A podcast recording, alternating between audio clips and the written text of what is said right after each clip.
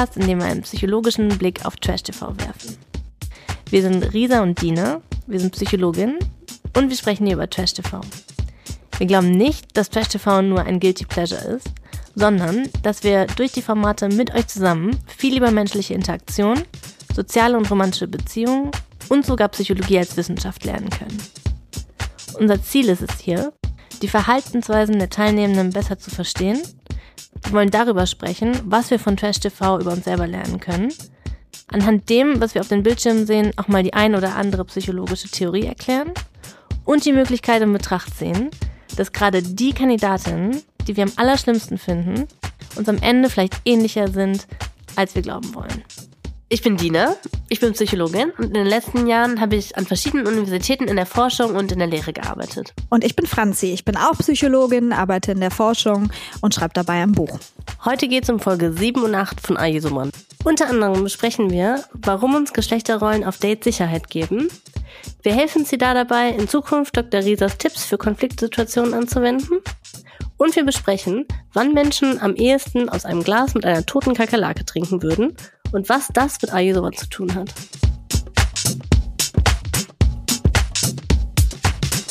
Franzi. Dina, hi. Wie geht's dir? Ah, du, mir geht's gut. Mir geht's gut.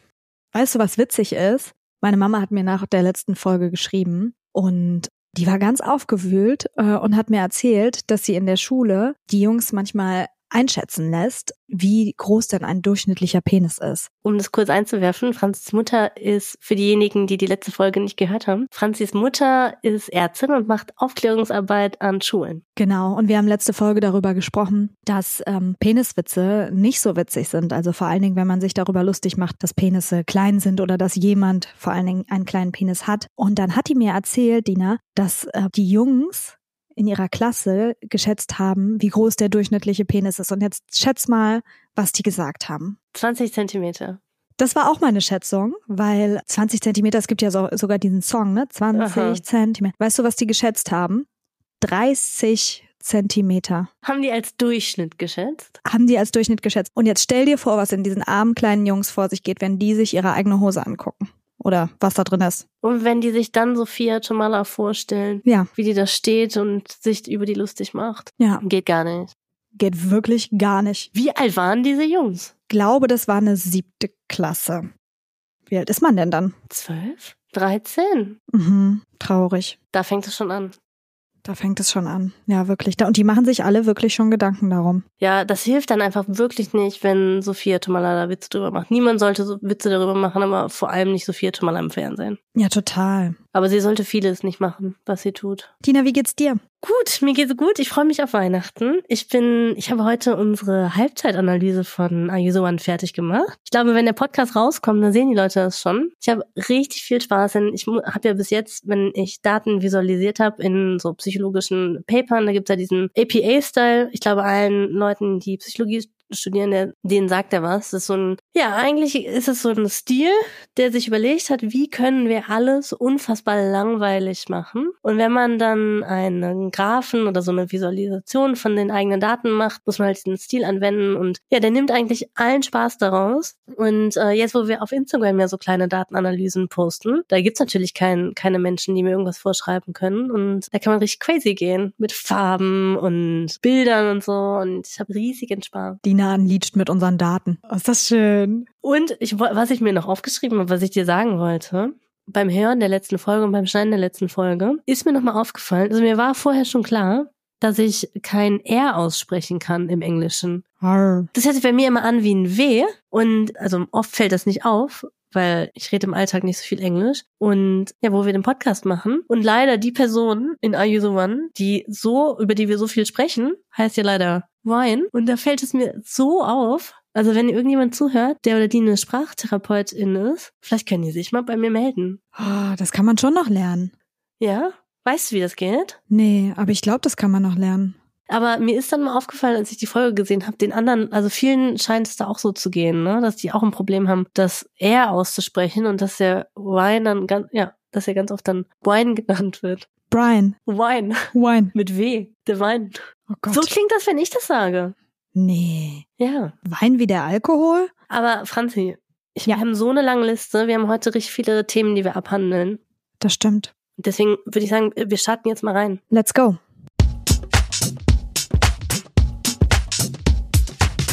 Folge 7 beginnt ja damit, dass Melanie kommt. Und ich bin da tausend Tode gestorben für die Melanie. Denn was für eine unangenehme Situation da reinzukommen. Man kennt niemanden. Alle Augen sind auf einen gerichtet. Und man weiß, dass zumindest schon mal 50 Prozent der Menschen da drin, also alle Frauen, nicht gut auf einen zu sprechen sein werden. Ich hätte nicht mit der tauschen wollen. Ja, aber das ärgert mich auch. Also ja, ich gehe damit, das ist, die werden nicht gut auf die zu sprechen sein, aber ich finde, da müssen die Frauen auch mal ein bisschen reflektieren. Es ist so ein altes Ding, dass es immer nur eine Frau geben kann.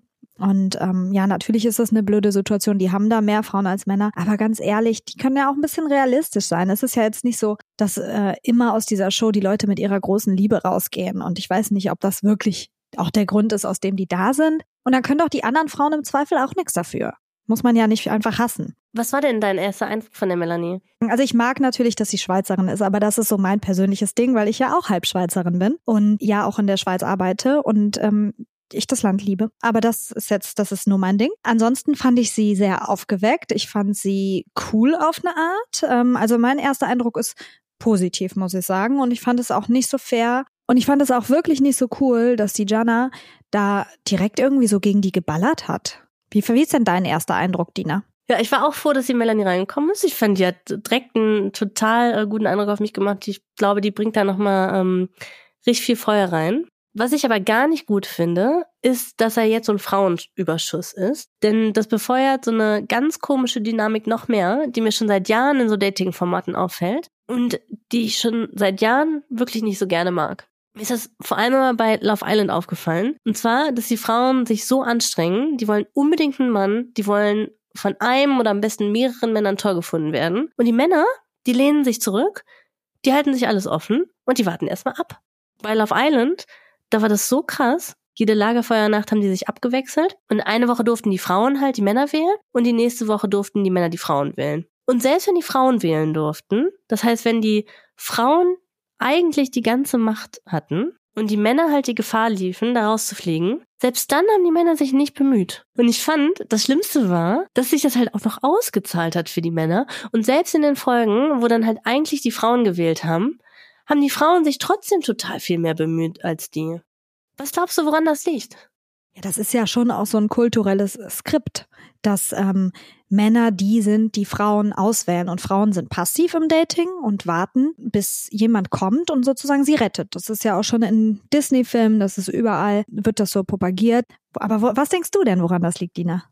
Ja, das ist natürlich eine, eine ganz große Frage. Ich habe da eine ganz lange Antwort zu. Eine Antwort, die ich in einem 15-seitigen Essay vielleicht mal niederschreiben könnte. Aber wenn ich die jetzt mal versuche kurz zusammenzufassen, dann ist es, geht es in die gleiche Richtung wie deine Antwort, denke ich. Nämlich, ich glaube, dass, dass das die Auswirkung davon ist, dass Frauen halt aufwachsen mit dem ganz klaren Bild, dass ihr Wert daran hängt, ob ein Mann sie toll findet und dass sie nur was wert sind, wenn die einen Partner haben. Und das gilt für Männer halt nicht. Das ist absolut wahr. Und wahrscheinlich kommt dann halt noch hinzu, dass wir schon kleinen Mädchen erzählen, dass Jungs, denen sie verliebt sind, dass sie sie schlecht behandeln, aber dass sie sich halt nur mehr bemühen müssen und dass dann der kleine Junge, der sie eigentlich die ganze Zeit piekst und ärgert, dass er sie dann doch auch toll finden wird. Und ja, ich glaube, dass das so, so ein Grund sein könnte für diese Dynamik, die wir da sehen, dass in diesen Dating-Shows sich die Männer nicht richtig ins Zeug lehnen. Das kann schon sein, ne? Weil die wissen, dass es eh für sie sozusagen geritzt ist, dass sie jemanden dann auch bekommen. Ja, und selbst wenn die keinen bekommen, wenn die aus der Show gehen ohne eine Frau, dann haben die nicht so klar dieses Bild, das bedeutet dann, dass ich ein schlechter Typ bin,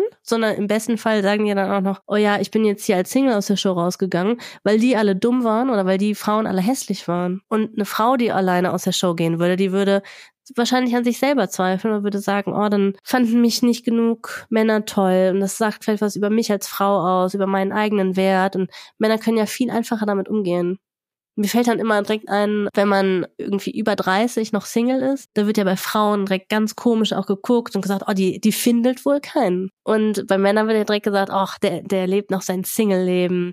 Also bei Frauen wird direkt unterstellt, dass das ist, weil denen was fehlt dass sie es eigentlich wollen, aber nicht geschafft haben. Und bei Männern wird unterstellt, dass es ganz klare Wahl ist, dass sie sich aktiv dafür entschieden haben. Im Moment noch alleine zu sein. Und dass aber sobald sie sich umentscheiden mit dem Fingerschnipsen, dass es dann genug Frauen geben wird. Und die werden dafür ja dann auch so aufgewertet, ne? Dann sind das so, ist das eher so der George Clooney-Vibe. Mhm. Genau. Wobei dann andere, also wobei dann Frauen, die im gleichen Alter wären wie George Clooney und ähm, also jetzt hat er ja eine ganz tolle Frau gefunden, aber davor war der ja sehr lange immer ähm, Single oder hatte wechselnde Beziehungen. Und wenn das eine Frau gemacht hätte, die, was die alles abbekommen hätte, mal medial. Und bei ihm wurde das dann immer so herausgestellt als hot. Aber wie so oft in der Psychologie gilt natürlich nicht alles für jeden. Und ich denke, einer, der da heraussticht, ist auf jeden Fall der Sidar, denn der will ja ganz klar eine Bindung eingehen. Ja, das stimmt. Ich habe das Gefühl, der Sidar findet die Jana schon richtig gut. Und der hatte ja auch so eine kleine Eifersuchtsattacke auf einmal, ne? Und da möchte ich gerne mit dir drüber reden, Dina, weil da ist mir auf jeden Fall aufgefallen, dass er mich ein bisschen aufregt.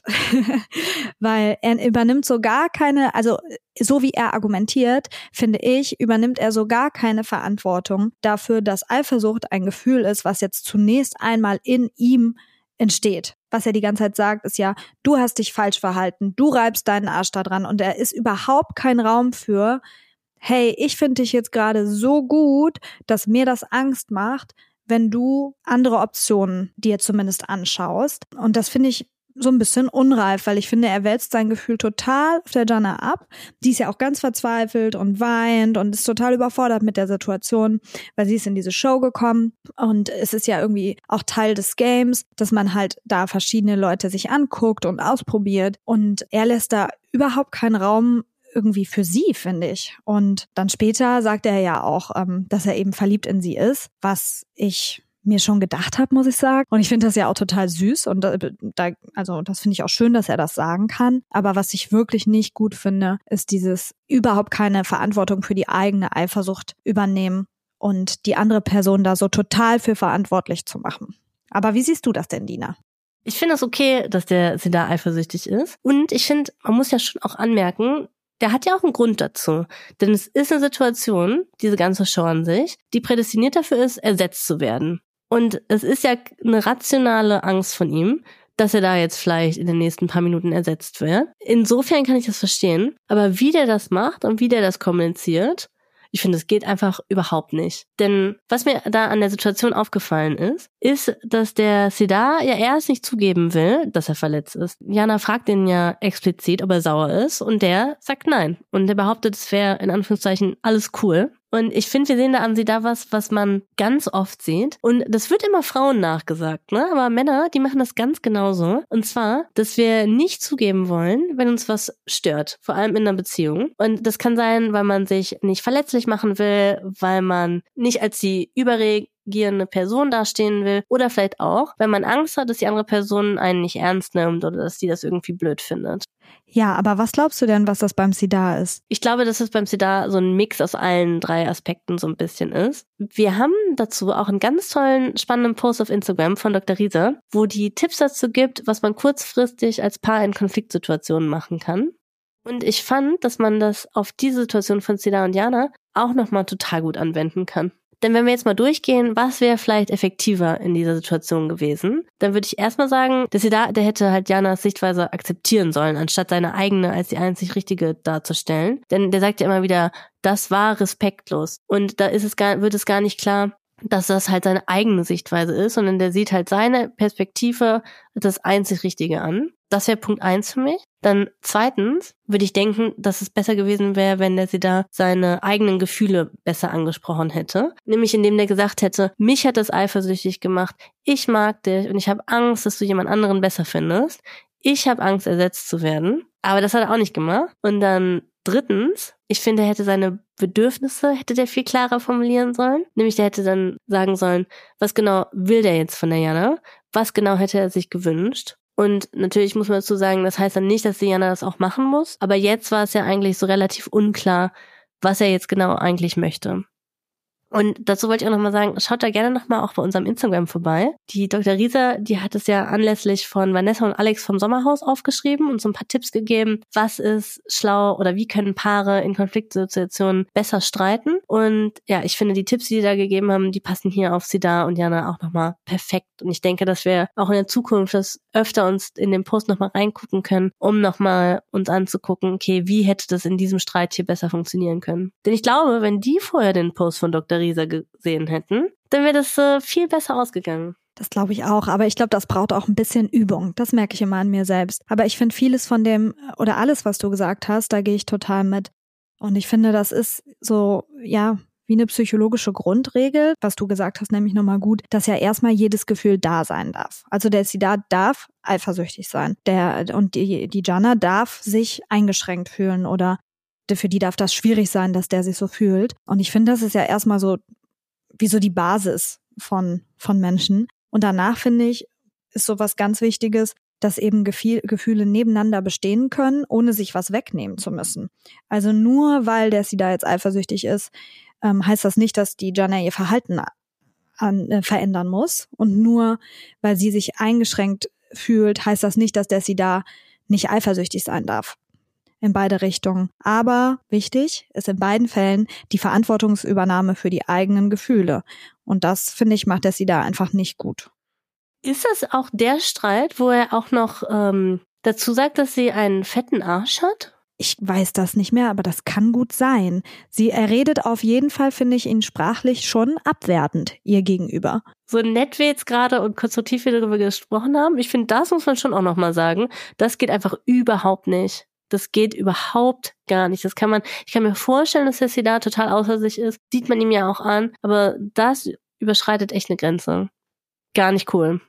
Total. Fand ich auch spannend. Also vielleicht wurde uns das nicht gezeigt, aber fand ich auch spannend, dass Diana das so, äh, Diana das so übergeht und dass sie nicht nochmal darauf eingeht und dann auch nach dem Streit da nicht nochmal sagt, also das geht wirklich gar nicht. In Zukunft ist das so eine richtige No-Go-Area. Ja, und das ist aber was, was ich auch viel so in meinem Freundinnenkreis und so beobachte, dass viele Frauen gar nicht so klar haben, dass Menschen nicht so über sie reden dürfen und über ihren Körper. Dass es einfach nicht okay ist, zum Beispiel so einen Arsch abzuwerten, nur weil man gerade ein bisschen eifersüchtig ist und dann sich viele eben nicht so wehren. Und ich finde das immer schade und ich finde, das sollten Menschen verstehen, dass man schon das Recht hat, dann auch sauer zu sein, wenn jemand abwertend über den eigenen Körper spricht. Denn wir haben letzte Woche ja auch schon darüber gesprochen, dass es vor allem für viele Frauen der eigene Körper und ob man vielleicht zu dick ist, dass es ein ganz sensibles Thema ist. Und dann in einer Streitsituation darauf einzugehen, schon richtig unter der Gürtellinie, ne? Ja, und der Sida weiß ja zum Beispiel auch, dass die Jana damit Probleme hat. Und das finde ich wirklich dann ganz problematisches Verhalten, wenn dann in so einer Streitsituation sowas gezückt wird, was ein Wunderpunkt von der anderen Person ist. Das habe ich völlig vergessen. Das stimmt. Das hat, er, hat sie ja im Bum Bum Bum ihm erzählt. Gut, dass du dich daran erinnert hast, weil ich finde, das macht das nochmal tausendfach schlimmer. Das finde ich allerdings auch.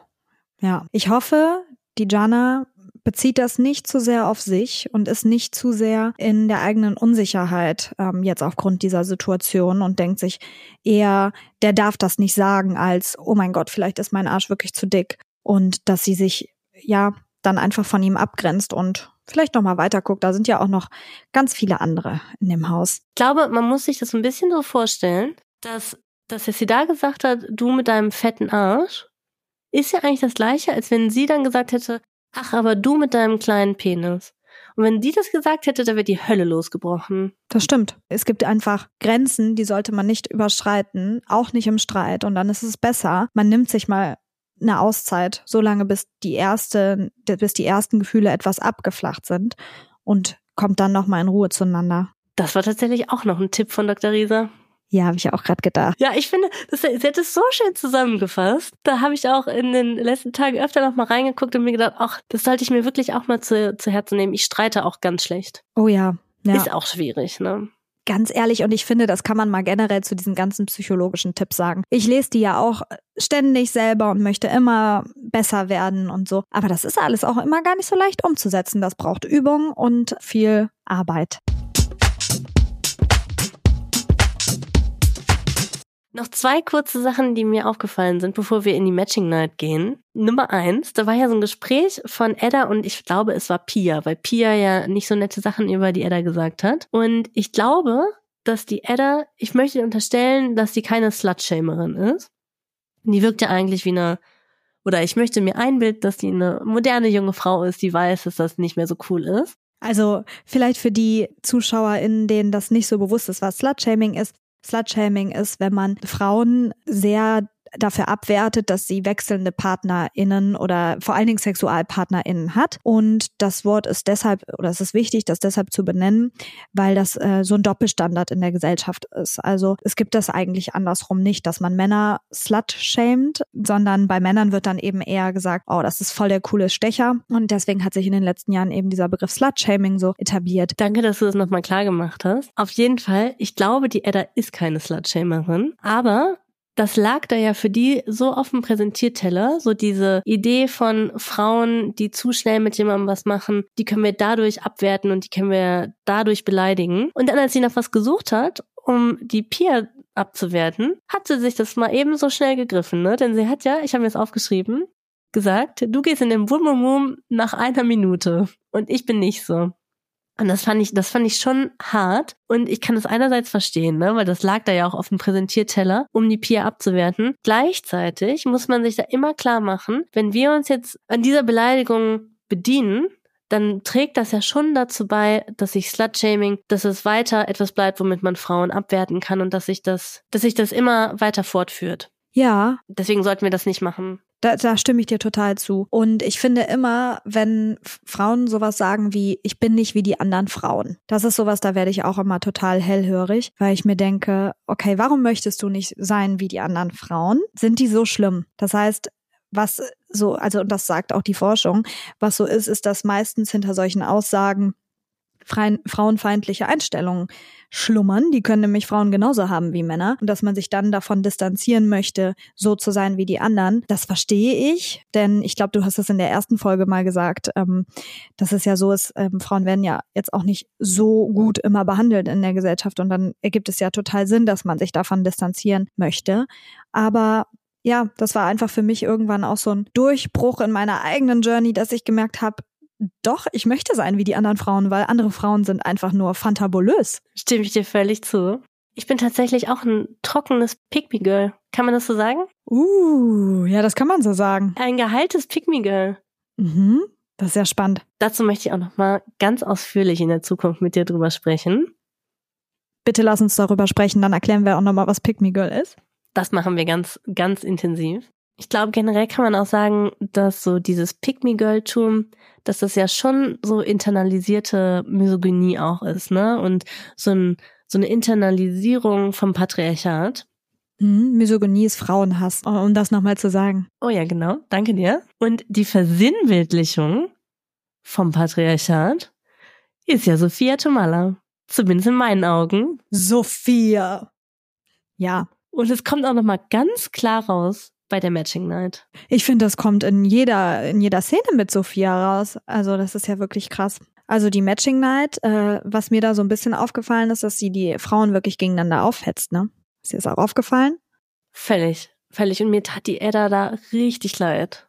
Mann, ja, das ist so traurig. Ich finde das auch schlimm, dass die immer alle so bloßstellt. Ja, dass sie alle so bloßstellt, das kann ich auch ganz schwer zugucken. Und ich finde das total schwierig, denn ich habe das Gefühl am Anfang, ja, das war so ein richtiges Markenzeichen von Sophia Chumala, dass die mal als Moderatorin in so einer Show Sachen angesprochen hat und dass die auch mal, dass sie total schlagfertig war und auch gute Sprüche gemacht hat. Und das war am Anfang, fand ich es auch ein bisschen witzig, muss ich dir schon sagen. Aber ich finde jetzt übertreibt die das einfach total, ne? Und man hat das Gefühl, dass sie einfach krampfhaft versucht, die Leute bloßzustellen.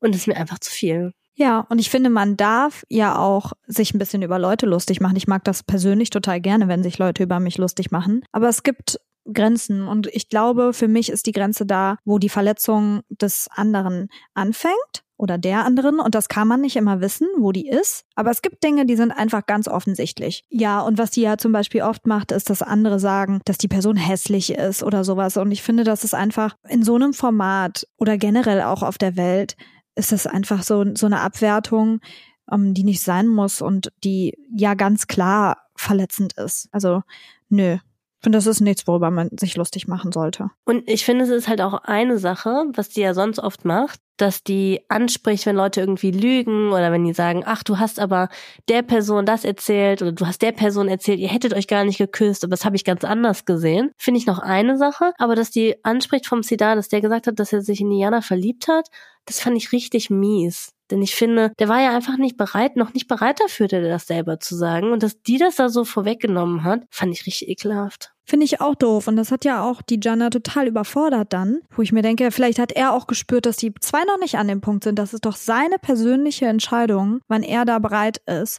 Und ja, auch das, ich finde, die ist einfach, die geht zu weit. Und ich, wie gesagt, ich mag das, wenn Leute sich über mich zum Beispiel lustig machen. Aber es gibt einfach, man braucht da auch ein gewisses Feingefühl für. Und ich finde, das unterscheidet auch Menschen, die wirklich witzig sind, von Menschen, die es so nur versuchen zu sein. Von Menschen, die einfach nur fies sind. Genau, von Menschen, die einfach nur fies sind. Ich finde, ein richtig, richtig guter Humor ist, wenn du genau weißt, wo diese Linie, diese feine Linie ist, wo du einem Menschen noch nicht wehtust, aber gut die Person auf die Schippe nehmen kannst. Folge 8. Franzi, mein Highlight von Folge 8 war schon ein bisschen das Spiel. Und zwar das Spiel, in dem die Frauen den Männer den Schweiß abkratzen müssen und das in so ein Reagenzglas füllen müssen. Und die Frau und der Mann, die gewinnen das Spiel, dessen Reagenzglas am meisten mit Schweiß gefüllt ist. Das ist irgendwie ein krasses Spiel, oder? Das ist echt ein krasses Spiel und es ist ja echt, ich finde es total fies und mich hat beim Zuschauen hat's mich geschüttelt.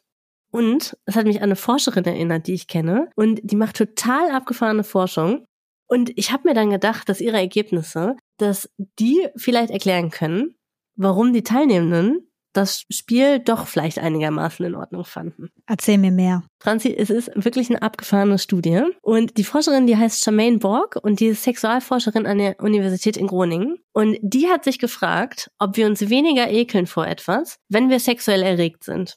Und die hat eine total interessante Studie und die erzähle ich dir jetzt.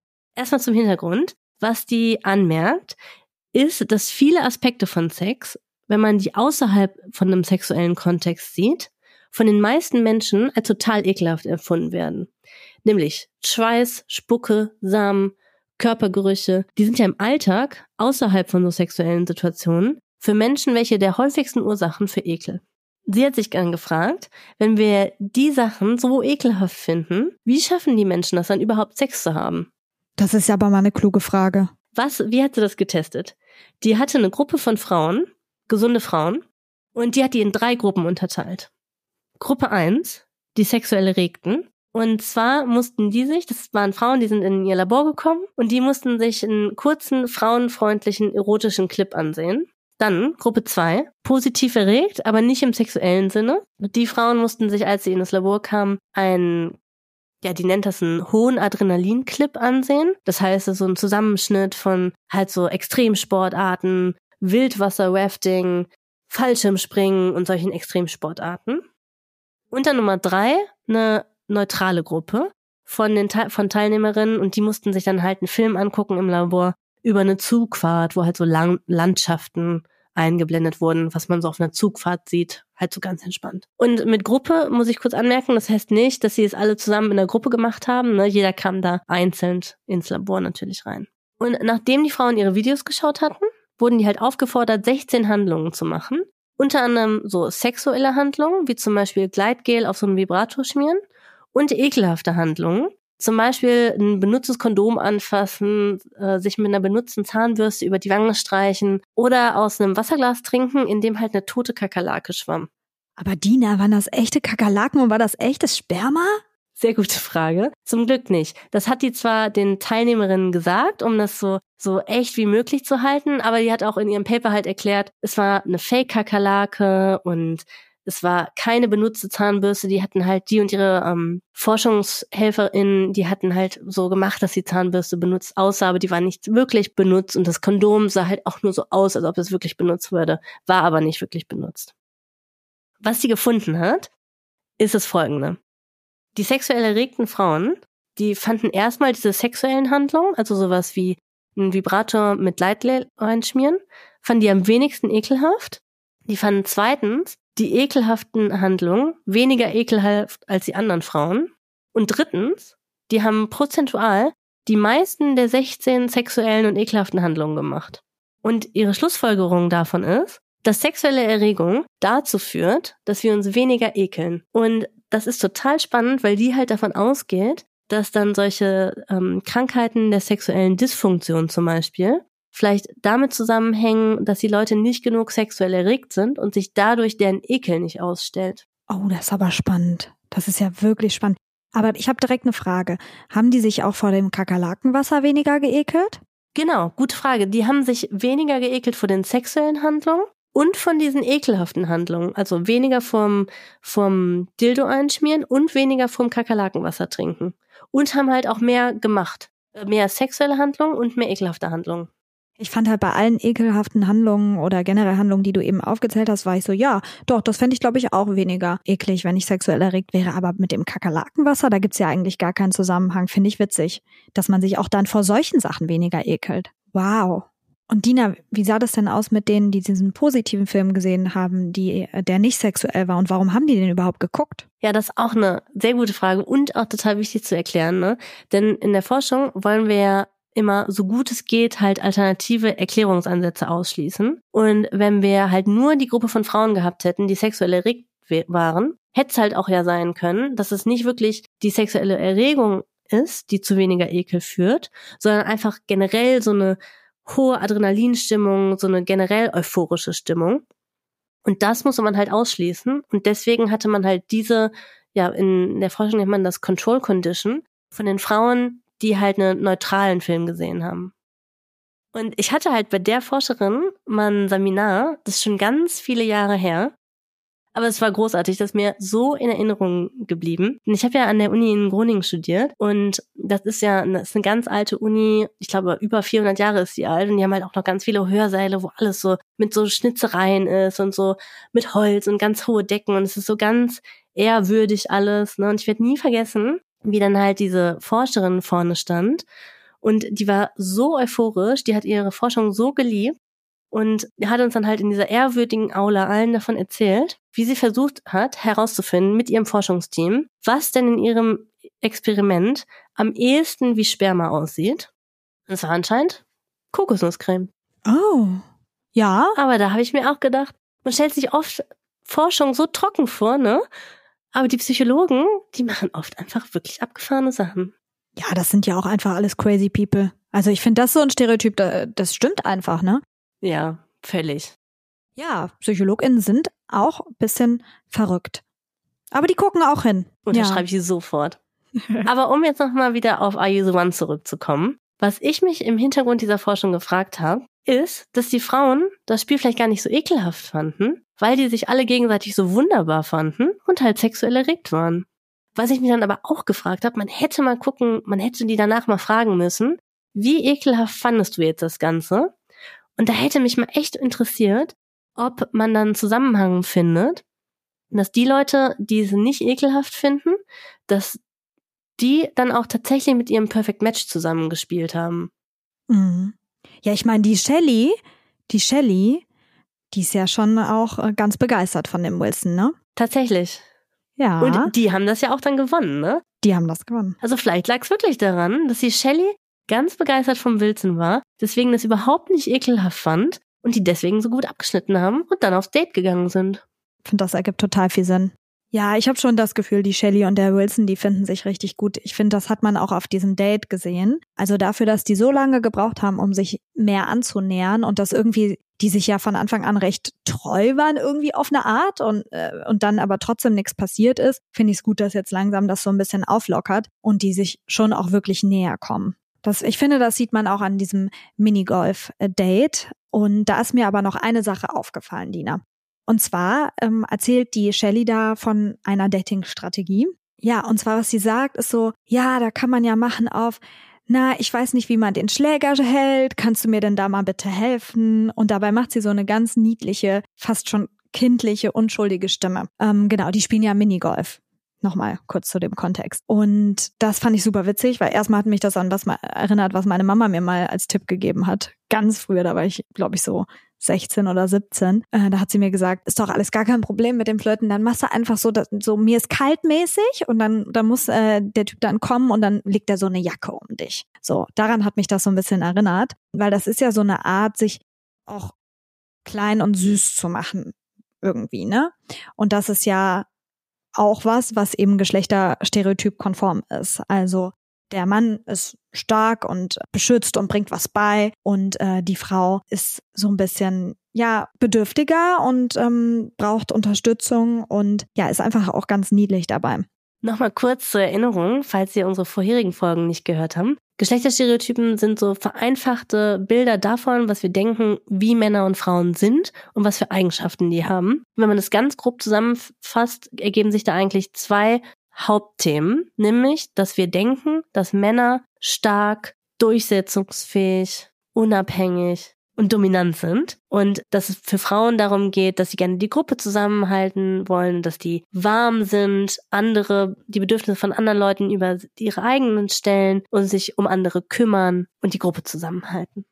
Und obwohl diese Geschlechterstereotypen nicht akkurat sind, so sind Männer und Frauen eigentlich gar nicht, ist es trotzdem in unseren, Fe in, in unseren Köpfen so fest verankert, dass wir mit dieser Erwartungshaltung durch die Welt gehen und Männer und Frauen beurteilen. Genau, danke Dina. Das ist gut, das nochmal kurz an der Stelle zu sagen. Auf jeden Fall, was mir aufgefallen ist, ist, dass diese Strategie ja sogar zieht. Also der Wilson sagt das dann auch am Ende. Der sagt, ähm, der bezieht sich sogar auf dieses Schlägerzeigen. Also sie stellt sich dann ja auch so ein bisschen äh, dumm. Also ich unterstelle jetzt einfach, dass sie eigentlich schon weiß, wie man einen Schläger, einen Minigolfschläger hält, so. Aber er findet das ganz toll, dass er ihr das zeigen kann und sagt dann auch so, ja, in der Situation, als ich ihr eben gezeigt habe, wie man schlägt, da hat man schon richtig gemerkt, dass der Vibe zwischen uns stimmt. Und da habe ich mich gefragt, oder das hat mich an was erinnert, was ich mal im Studium gelernt habe. Und dann bin ich nochmal in den Recherchemodus gegangen, nämlich daran, dass Menschen, wenn sie im Dating-Kontext sind, sehr gerne auf Geschlechterstereotype zurückgreifen selbst wenn es so ist, dass sie selber gar nicht so stark an die glauben. Und da fragt man sich, wieso machen wir das denn eigentlich? Da habe ich mir ein Paper angeschaut von Eaton, so heißt die Person, wo die sich die meistverkauftesten Dating-Ratgeber angeschaut haben und geguckt haben, wie präsent sind in diesen Dating-Ratgebern noch diese Skripts, also mit Skript sind gemeint so Vorgaben, wie man sich im Dating-Kontext gut verhält und sind die noch so geschlechterstereotyp, wie man das vielleicht auch vor einer Zeit erwarten würde und gibt es dann eine Veränderung über die Zeit. Also je neuer die Ratgeber sind, desto weniger stereotyp sind diese Skripts. Und was sie gefunden haben, ist, dass es ähm, eine leichte und langsamere Veränderung gibt, dass es so ein bisschen offener wird und sich so auflockert aber dass auch auf der anderen Seite diese Skripts eben super stabil sind. Und das Einzige, wo mehr Veränderung reingekommen ist, ist, dass Frauen jetzt auch häufiger empfohlen wird, auch selber mal ein Date zu initiieren. Nochmal vielleicht ganz kurz, was bedeutet im Dating-Kontext, sich Geschlechterstereotyp zu verhalten? Das wäre sowas wie, der Mann muss bezahlen. Der Mann fragt nach dem Date. Die Frau sagt vielleicht auch gerne ein paar Mal Nein, macht sich ein bisschen rar, weil wir, das haben wir ja eben schon kurz drüber geredet, das ist auf jeden Fall auch sowas, dass man dann von Frauen eben erwartet, dass die ja so picky sind. Ja, oder sowas auch wie die Tür aufhalten, ne? Dass der Mann, dass ein Mann einer Frau die Tür aufhält. Und was ich sehr spannend fand an diesem Paper war, dass die dann sich gefragt haben in der Diskussion, also im Paper ist ja immer oder ist ja oft so aufgebaut, dass man erstmal eine eigene Forschungsfrage hat und dann gibt's am Ende eben eine Diskussion, in der ähm, das, was man dann gefunden hat, eingeordnet wird und mit anderer Literatur verknüpft wird. Und da haben die eben diskutiert, dass die äh, gesagt haben, solche Skripts im Dating-Kontext, die haben eine kulturelle Funktion und die ist eben anderen zu zeigen, dass man weiß, wie die sozialen Regeln hier sind. So nach dem Motto, ich weiß, wie ich mich in der Welt zu bewegen habe, ohne irgendwie aufmüpfig zu sein oder komisch zu sein. Und was sie dann eben gesagt haben in diesem Dating-Kontext, dass es so ist, dass viele diese kulturellen Skripts benutzen, um nicht so unsicher zu sein, weil das ist ja erstmal eine ganz aufregende Situation. Man geht auf ein Date, man weiß gar nicht, wer ist da so, kenne ich, also verstehe ich mich mit der Person. Und das ist ja erstmal eine Situation, die in uns als Menschen so einen gewissen Stress und eine Ängstlichkeit und eben eine Unsicherheit hervorruft. Und das sagen die, dass wir deshalb eben auf diese Geschlechterstereotypen kulturellen Skripts zurückgreifen, weil wir diese Unsicherheit in dem Moment reduzieren möchten und ja, der anderen Person zeigen wollen, wir wissen eben, wie wir uns ordentlich zu verhalten haben. Und dass man das eben sogar macht, wenn man eigentlich gar nicht mehr so an diese Geschlechterstereotype glaubt. Und dass das der Grund ist, aus dem sich die so stark halten und vor, also vor allen Dingen im Dating-Kontext eben so stark halten. Diese schon so ein bisschen veralteten Bilder. Franzi, das ist so spannend das war mir gar nicht so klar. Ich bin so froh, dass die Forschung das findet, denn ich muss halt direkt an mich denken. Ich würde mir schon unterstellen, dass ich keine Verfechterin bin von klassischen Geschlechterstereotypen.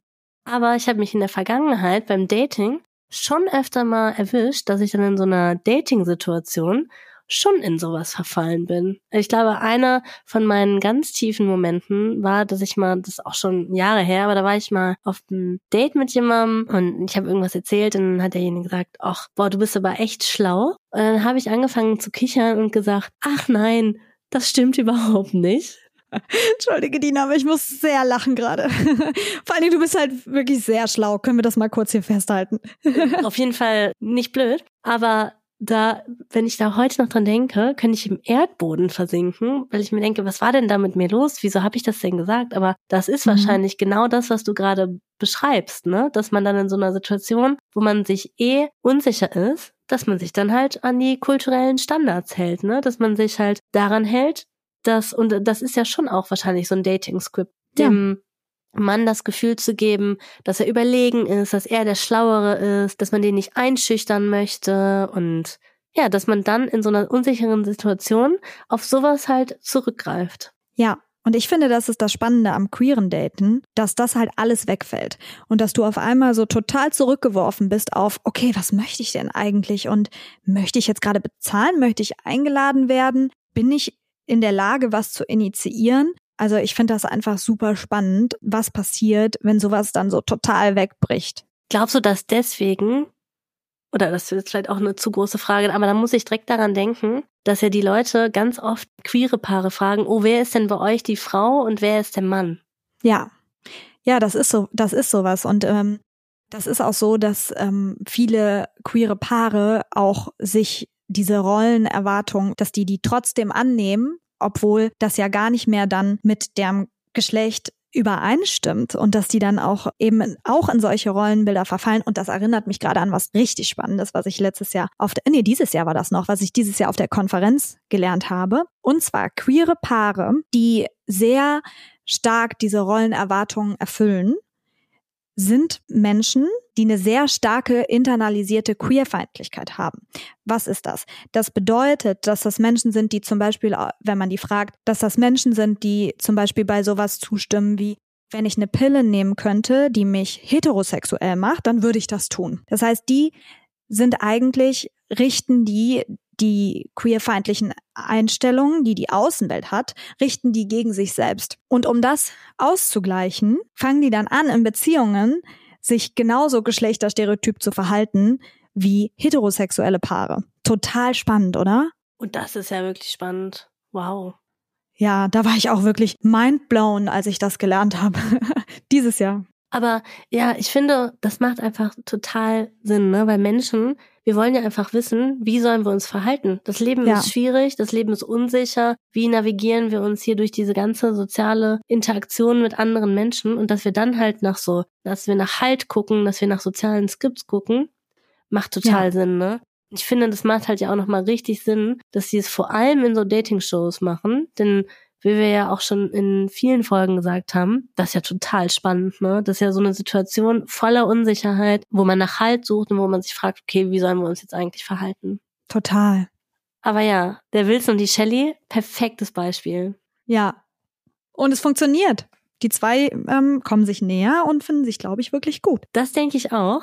Ich hatte ja noch ein bisschen die Theorie, die Folgen davor, dass es, dass der Wilson eigentlich überhaupt nicht so richtig interessiert ist. Das würde ich jetzt tatsächlich wieder revidieren und ich muss dir sagen, als die zwei dann in die Matchbox gewählt wurden und dann auf dem Weg, wo die zum, zum Matchbox gelaufen sind, habe ich die Luft angehalten, weil ich mir dachte, oh wow, die sind halt schon so eine richtige Erscheinung. Ne? Und ich habe mir vorgestellt, dass wenn die zusammen in einen Club gehen und dann da reinlaufen, dass da die Musik stehen bleibt, weil die einfach so eine richtige Erscheinung sind, oder? Ich war richtig fasziniert.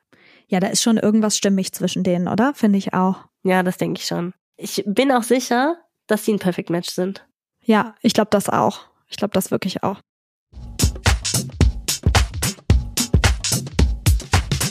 Franzi, abschließend wollte ich dir noch erzählen, dass als ich Studentin war, habe ich nie die Bewertungsbögen für Kurse für die Professoren und Professorinnen ausgefüllt, weil ich immer dachte, das juckt überhaupt niemanden. Ne? Und erst, als ich dann selber Kurse unterrichtet habe, da ist mir aufgefallen, wie wichtig das ist. Denn wenn die Kursbewertungen reinkamen, wenn die online hochgeladen wurden, dann haben wir alle, die unterrichtet haben, wir haben das vorher tagelang schon antizipiert. Wir sind durchs Büro gerannt und alle haben gerufen, die Bewertungen sind da, die Bewertungen sind da. Haben wir natürlich den Studierenden nie so gesagt, aber genauso ist es abgelaufen. Und als sie dann da waren, wir haben uns die bis ins kleinste Detail durchgelesen. Wir haben uns jeden Kommentar durchgelesen, haben das verglichen mit dem Jahr davor. War ein Riesending. Und ich glaube, genauso ist es auch bei Podcasts. Denn ich habe früher nie einen Podcast bewertet auf Spotify, selbst die, die ich dauernd gehört habe, weil ich immer dachte, dass, dass die Leute, die das machen, dass sie das eh nicht interessiert. Ich dachte mir so, was kümmern die sich denn darum, was ich jetzt für eine Bewertung abgebe? Und erst jetzt, wo wir einen Podcast machen, fällt mir auf, wie wichtig das sein kann. Und ich habe direkt alle meine Lieblingspodcasts, habe ich das nachgeholt und habe die bewertet. Oh, das finde ich gut. Ja, vor allen Dingen, weil die, die es doof finden, die sagen das ja, ne? Die, die, die das doof finden, die sagen das immer. Genau. Und worauf ich jetzt hinaus wollte, ist nämlich, dass wenn ihr, die uns zuhört, wenn ihr unser Weihnachten verschönern wollt, dann gebt uns unbedingt fünf Sterne auf Spotify, auf Apple Podcasts, gebt uns einen Daumen hoch bei Podimo, macht alles, was ihr könnt selbst wenn ihr den Podcast nicht mögt, gebt uns trotzdem fünf Sterne und es würde uns wirklich unfassbar freuen. Gebt uns Sterne, damit wir leuchten können. Allerdings. Und das war es jetzt auch mit unserer letzten Folge vor Weihnachten. Wir wünschen euch, falls ihr Weihnachten feiert, ganz tolle Weihnachten und bis zum nächsten Mal. Bis zum nächsten Mal. Und folgt uns unbedingt auch auf Instagram, denn dann verpasst ihr auch gar keine von den Datenanalysen mehr und verpasst nicht, wie ich von APA-Style zu wilden Farbendatenanalysen schwenke. Das ist so wunderschön. Tschüss. Das war Trashologin. Alle Aussagen in diesem Podcast sind nur unsere persönlichen Meinungen, die auf kurzen Fernsehausschnitten basieren. Wir stellen hier viele Vermutungen an, aber nichts davon sind unbestreitbare Fakten. Es könnte auch alles ganz anders sein.